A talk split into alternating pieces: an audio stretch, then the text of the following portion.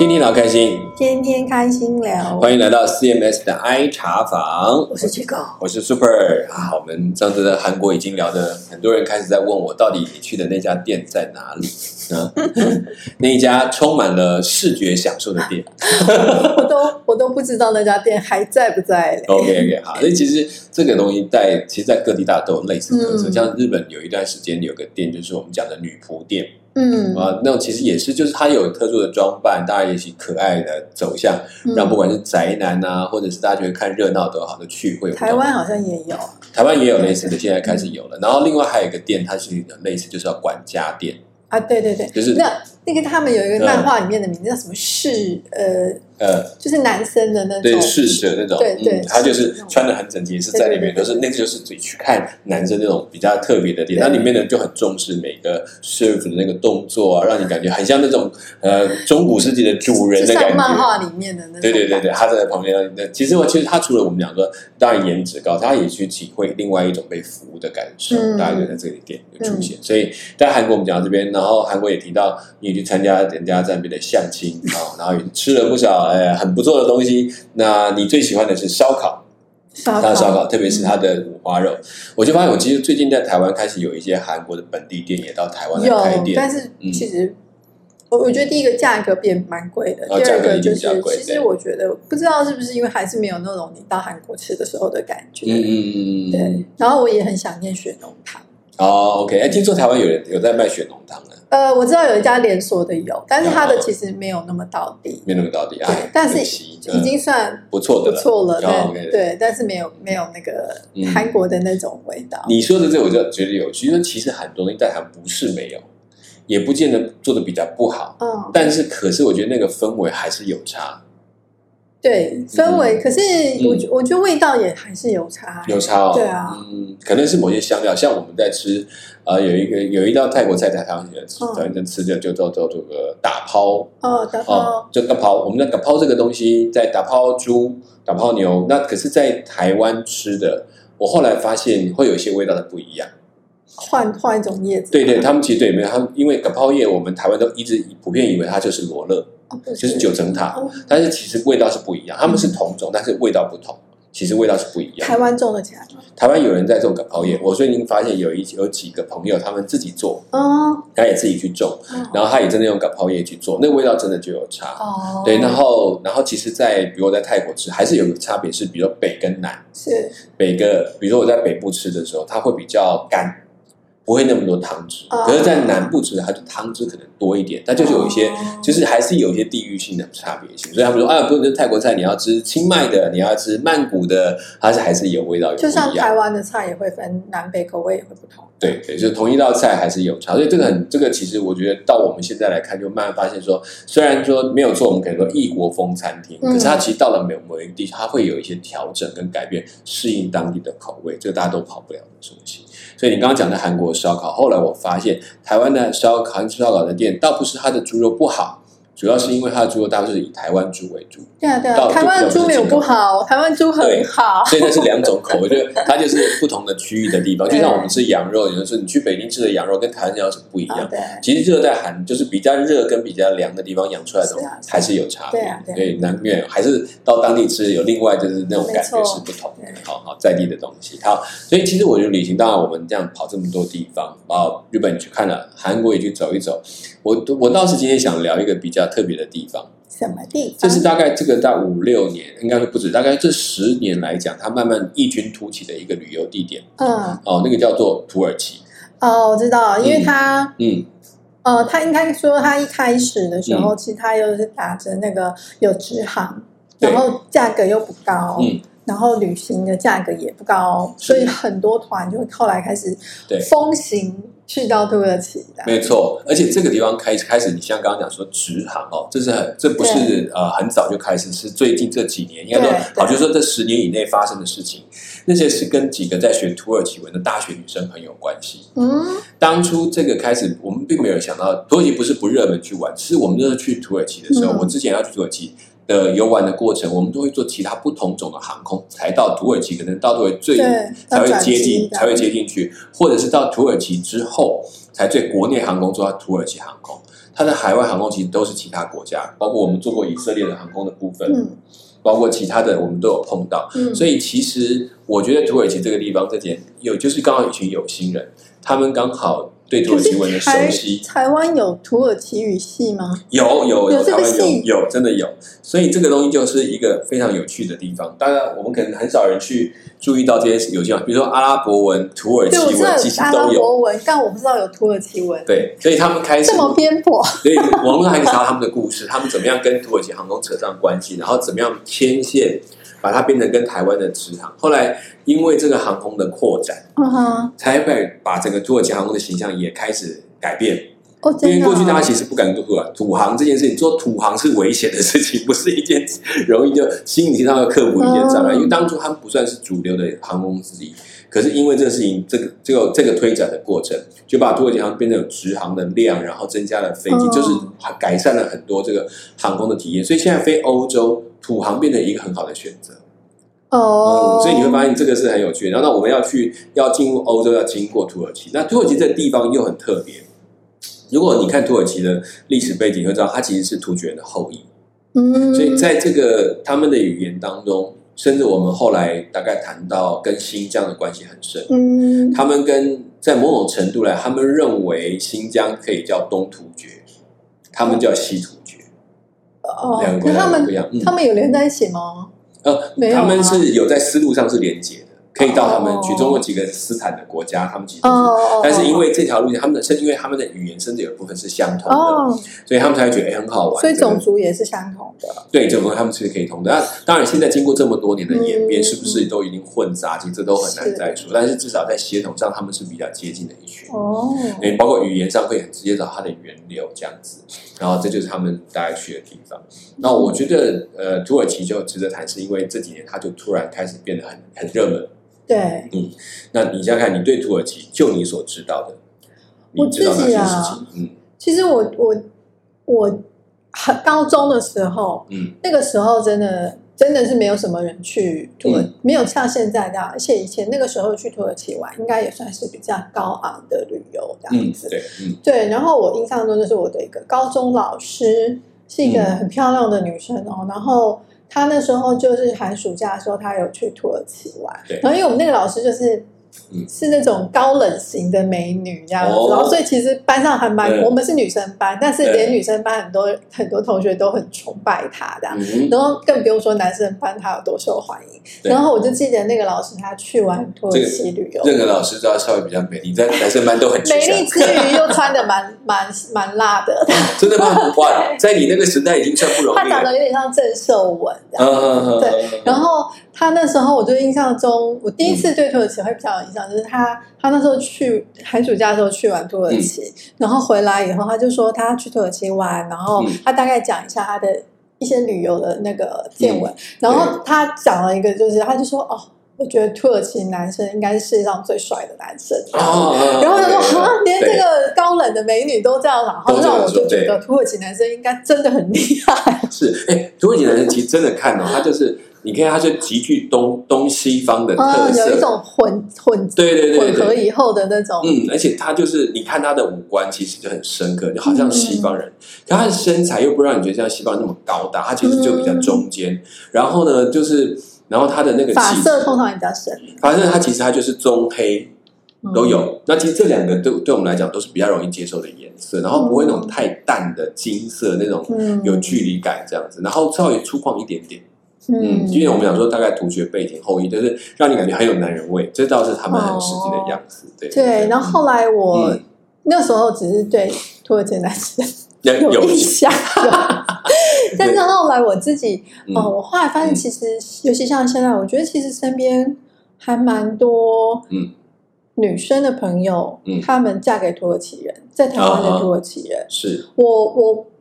我不是我我没有特别，其实我觉得就是好像蛮多土耳其单身男子来到台湾的感觉。对，其实有也也有开始贸易群人来，就像你基本上讲说尼尼泊尔，对，因为你去的时候，他们对女生会把你看成日本人，嗯，他们其实也会对他们特别有好感。嗯那其实这也是一种，就是他们也开始向往那外面的文化，因为嗯毕竟土耳其在开始的时候，它的经济并不是很起飞的，也都状况其实是靠大部分都是靠水观光观光财。真的吗？嗯，所以人才外流其实蛮多，他们其实很多人都会出来做生意或出来做事情，所以土耳其的本身的经济其实没有我们想象的那么好，大部分都是观光起头，然后哦他们就是年轻的一辈，他需要去找工作，甚至讲往外流的状况也相当。因为我我自己身边的，嗯就是他们老公是土耳其人的，基本上他们的工作都还算是蛮白领阶级的，都嗯而且都还蛮不错的。所以我那时候想说，哦，现在有这么多嗯 这种比较高知识分子或者是比较专业人士嗯到台湾工，是土耳其人到台湾工作吧。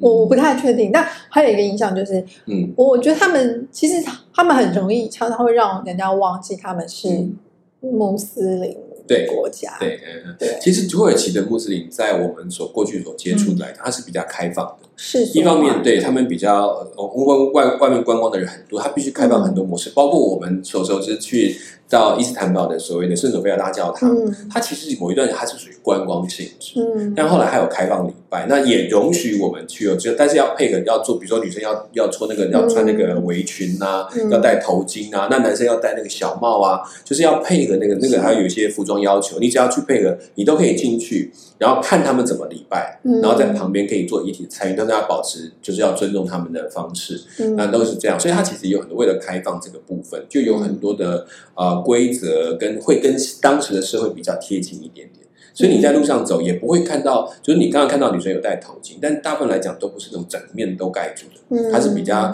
简单简易式的，或者也有些就是没有戴，就开始没有的，它只是有围一个围巾，有必要去到一些礼拜场所，他们才会把它围起来。嗯大概就是这样。所以其实后来还蛮开放。那你说那些出来的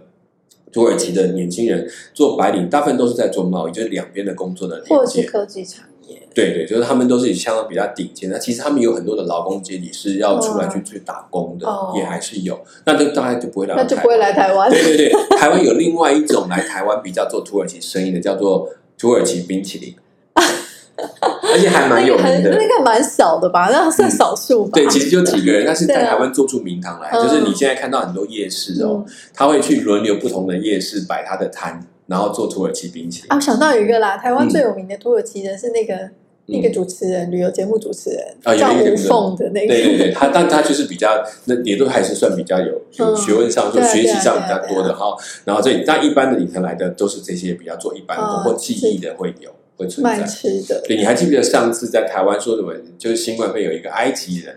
哦，对，他在台湾就是做装修的。哦，哎，这个很有趣。对我我那时候开始也都很有意外，他们有一些工匠的技艺在这边会被还算被吃香的哦，那就会留下来。那当然语言还是要学啦。不可否认嗯，那我觉得土耳其人让我开始还没有接触之前，那个土耳其冰淇淋那件事情为什么要谈呢？因为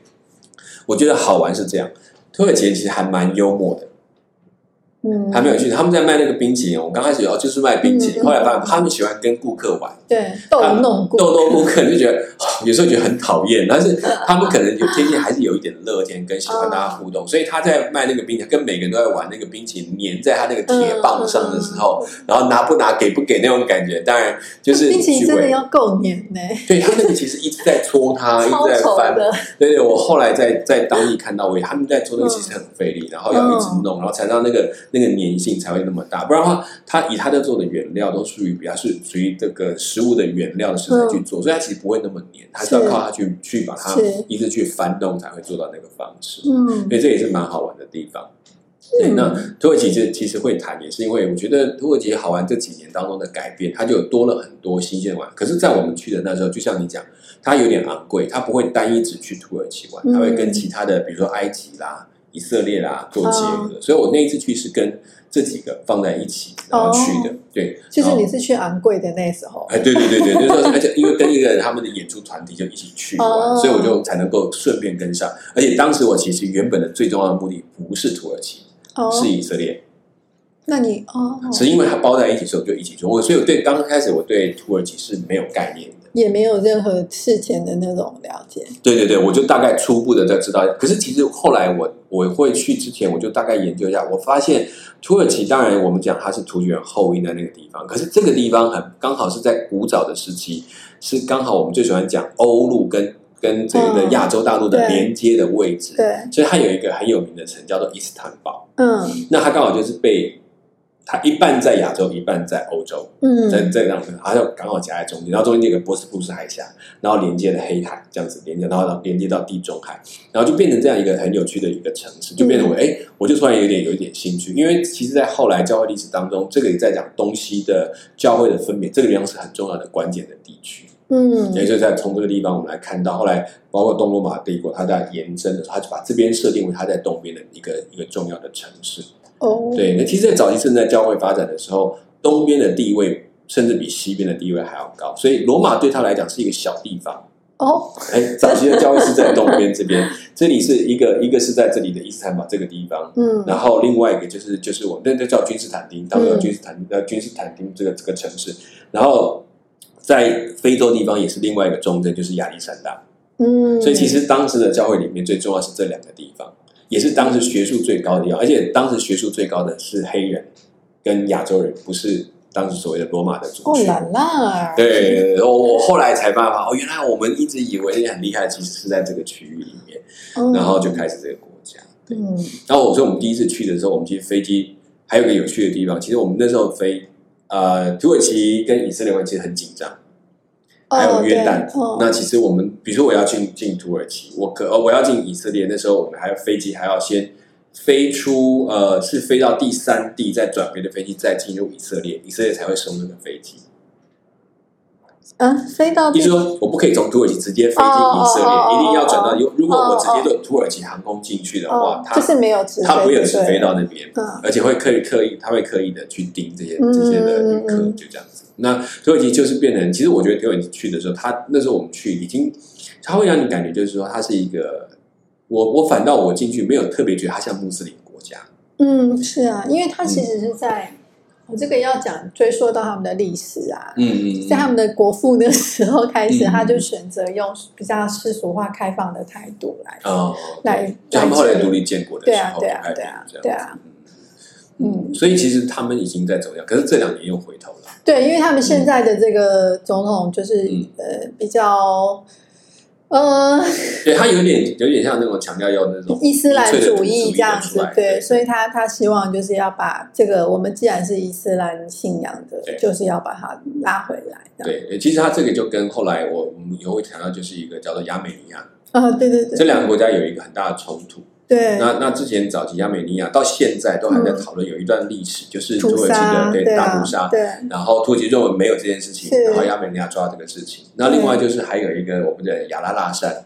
亚拉拉山圣经里面提到挪亚的方舟最后停的那座山，哦，所以被称为圣山。嗯。那这座山呢，原本是在亚美尼亚境内，嗯哼。那后来因为经过后来的战争之后，这个这个这座山已经变成在土耳其的境内，所以从亚美尼亚耶利文这边首都那边，嗯。还有他们当地很多人，他们会常常跑到边境，嗯，有一个修道院，可以远远的看见亚拉拉山，嗯。然后说他们就在那里在仰望，在在那里为有希望有一天这个山回到他们的国家里面来。哦，对这个还蛮有意思的，所以在这个当中，我们会看到这些很有趣的历史纠葛。是。哦，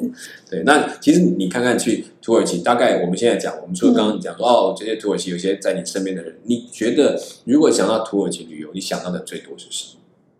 热气球，热气球，你看台湾最近在学，对不对？哈，那那个土耳其就真的是这几年非常有名，他们就后来也举了什么热气球节，你看他们的气候稳定，就是他们在在在山区的部分，当然不是在全部的样，因为他们有一些是靠海嘛，然后在它的中央地区，他们首都那一个区安卡拉那个地方的很多的的高原区，很适合。有这些热气球的活动，所以他们才会开始有这个系列的活动，大家大家就会去这些地方。嗯所以大家过去的旅游都会跑这些点，可是其实真的土耳其旅游最吸引的地方，其实另外一些东西是什么？是它的古旧掺杂，就是新旧掺杂的建筑。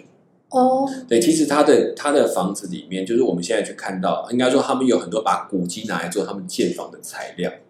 嗯哼，像我们知道他在安卡拉的首都那个区域，它有很多的当时的卫城，就是在山顶上建了很多的那种保卫的城池啊，或者小的那种建筑的。当时因为他们太多战乱，打过很多仗，嗯所以他们呢很多的那个城墙哦建上去，你会注意看到会有很多古代的神庙的头像，或者是那个柱头，就我们那种棕榈头的柱头，也做那种大神殿的柱头，会把它看在那个墙上。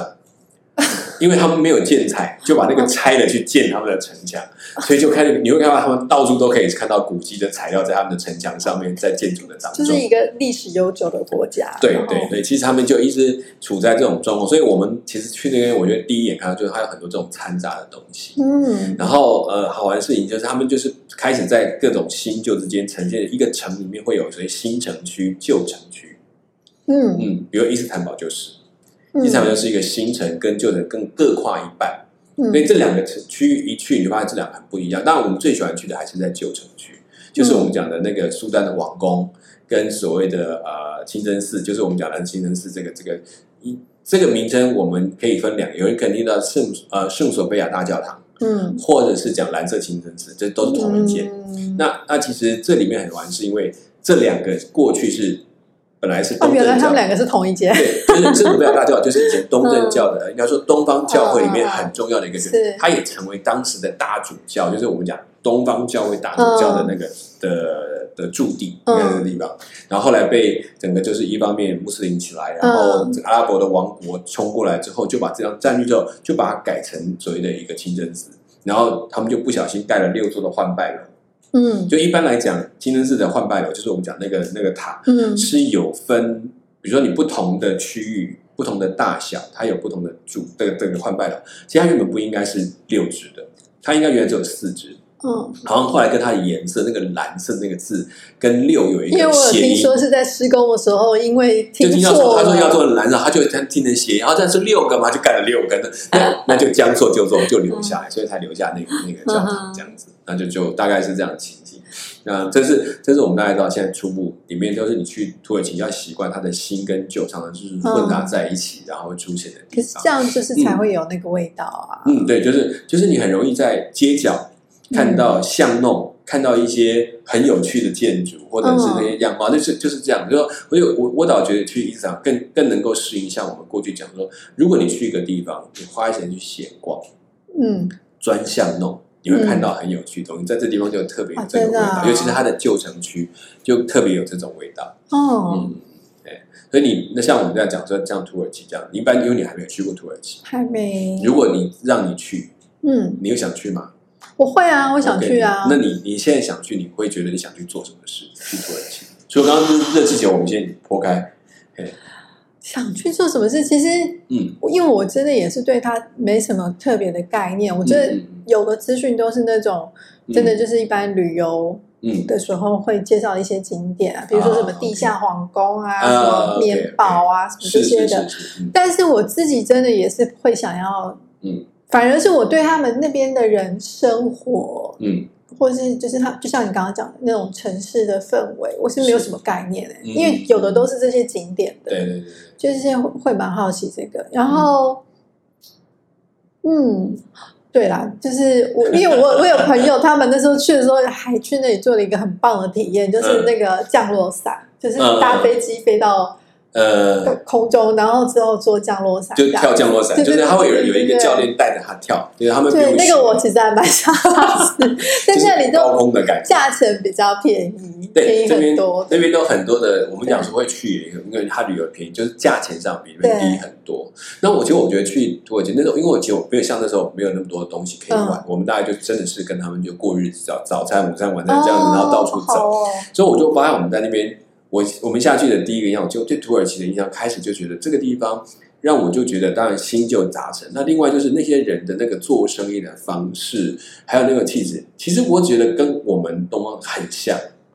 就是很爱跟你聊，然后也很喜欢啊拉人情。嗯然后，比如说我下去，我们我们去的一个最好玩就是去它大市集，它有一个、一个应该是全球目前最大的室内大市集 bazaar，、然后在那个里面卖各种东西，它里面的市集方就是市场，嗯，它就只是一个盖在房子里面，但是这么大的建筑实在很难想象，它里面充满三四千家的厂的的的店铺。是，室内的，对室内店铺，对它的卖的东西从我们就是像大百货公司一样，这种吃喝玩的什么都有，然后它卖很多的地毯。嗯，然后手工的织的地毯，所以波斯利亚说哇，波斯地毯帮他在那边卖很多，但产地其实不是原来不从中国，只是土耳其有一个大市集。然后它最好玩是里面在，你就会看到在里面他卖一个就是很有，就是每一家店都会很很喜欢跟你聊，哎，他特别喜欢跟东方人聊，就是我们讲华人，他对华人很有兴趣，然后就会一直跟你攀谈聊，然后会邀请你来他店里面看哦，看所有东西，他不一定你会买，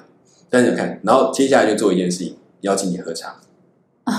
对，然后然后那个喝茶，他们店里面是没有茶，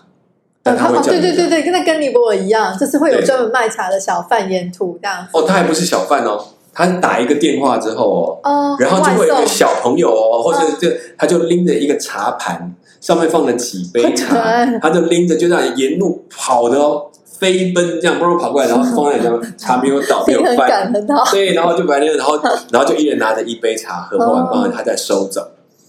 哦，那所以是因为你们的旅游的行行程方式比较特别，才有机会这样吧？对，其实我们去，因为那天就一整天，我们就在逛那个市集，他们太好玩了。你就看到里面市集卖的我们都没见过，就可能你都见，可是没有看到这样子卖吧。比如他卖香料，嗯，你卖那个番红花，卖什么的？我说好像真的没叫不出名字来，就看着是什么的，它一整排花花绿绿，好多颜色，然后一袋一大袋的，然后这样现场就这样去弄。然后我们就在看，哇，发现那个香料真的很漂亮，就那个味道都是我们很少闻到，他们那种市集就很多。那过去也被称为香料市场，因为嗯土耳其大概是把东西方的香料集中最多的地方，所以在那里很多人会去采购，然后带回去做一些贩售。那我会看，那我讲讲那个茶，就是我一开始还不知道，我只看很多小朋友，就是大概青少年，嗯，就是拎着茶盘这样子跑来跑去，然后到每个店，然后这样就这样放下来，然后那那个杯子又很特别，我们当时喝的最多的茶不是一般的红茶，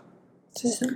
苹果茶，哦，对他们的 apple tea，他们还有那个。糖吗？呃，有有糖有甜味的，它是有甜味的；没有甜味的，我好像没还没喝过。他们喝的茶几乎都是有甜味的。然后那个茶，它就满街跑，然后放它那个那个茶杯的形状，就是有一点点像葫芦形，嗯，但是上面开口比较大的火模型，这样子一杯，然后一小杯吧，大概那个百来 CC 这样子一杯，这样子就算一杯。他们那边到处都是在送这个茶，然后任何客人进来就是就叫了茶就过来，这样子喝茶就开始聊天。哦，我觉得这是一个里面另外就是我们讲的外送红茶，他们那时候就开始，然后现在整个店铺里面就跟你这样到处叫手。摇饮啊，所以他他们当然他就是只有一小杯，然后就没有其他的茶点，就是这样配，这个还蛮好玩，就跟他们聊起来，所以他们会谈很多在当中的东西。那那他们是用英文跟你聊，用英文用英文，他们大概小贩都可以讲一些简单的英文，嗯没有问题，然后跟你谈价钱啦或怎么样。嗯那里面真的很多新奇的东西，还而且不只是土耳其本身，它会包括阿拉伯，嗯，也包括一些欧洲的一些东东西。西东西的融合方的刚好一个聚集地，所以它这个地方的商业很很繁荣。对对，其实在古代它就是这样，那一直延续到现在，嗯那更是。那因为他们融合的，像我们讲这个产品，思想其实也是，因为希腊文化的影响这边很深，是，然后又有东方原来传统的神秘主义的东西都加在一起，所以在那里面就会觉得很好玩，你会看到他们这种 这种有趣的东西。哦对对对对因为我印象，我不晓得，可能因为我自己刚好身边接触到的啦，土耳其人，所以土耳其其实给我的印象是，其实他们算是嗯。知识水平跟经济水准都还算不错的，嗯嗯，然后很会，算是蛮会做生意的。我不晓得我的印象有没有正确，但是我、嗯我我感觉就是可能我接触到有限的这些，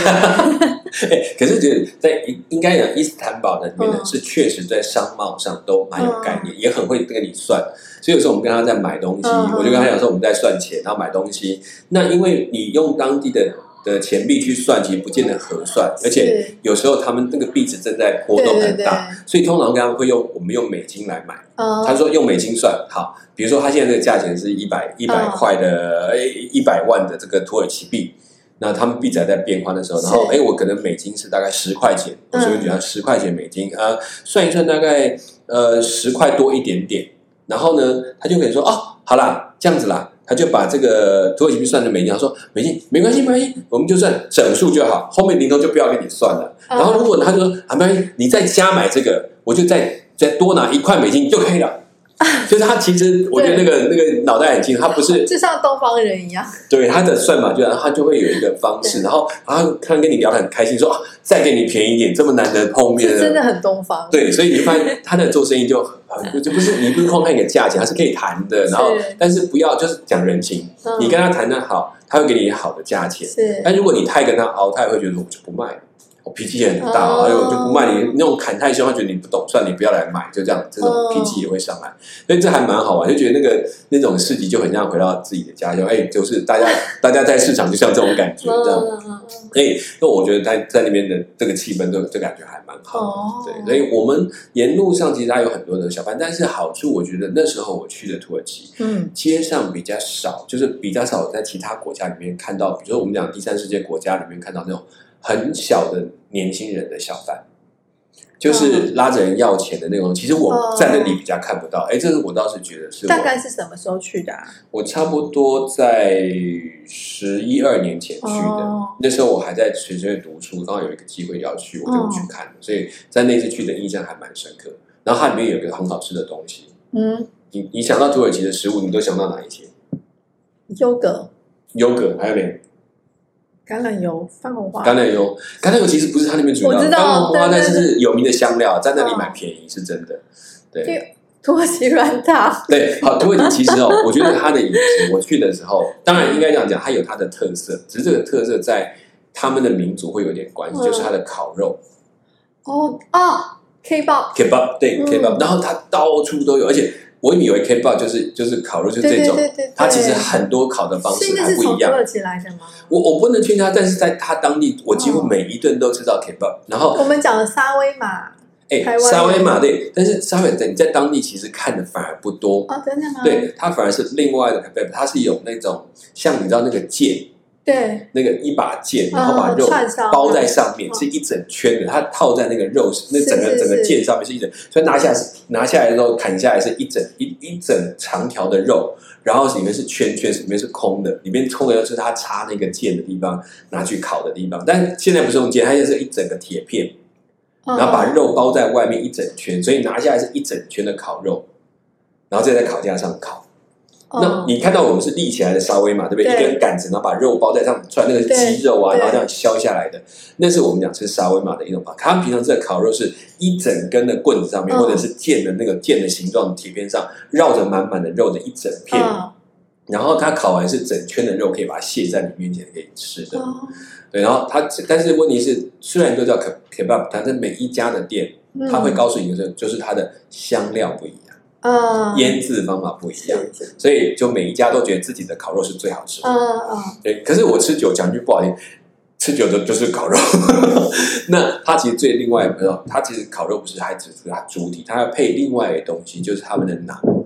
什么？馕，就是我们啊啊，像有点像带那个西北那种，对那种烤饼。嗯烤饼，然后然后那个就是有的是做带饼，对对对它就是配着那样吃的。这让我想到我嗯。前阵子才看了一个韩国的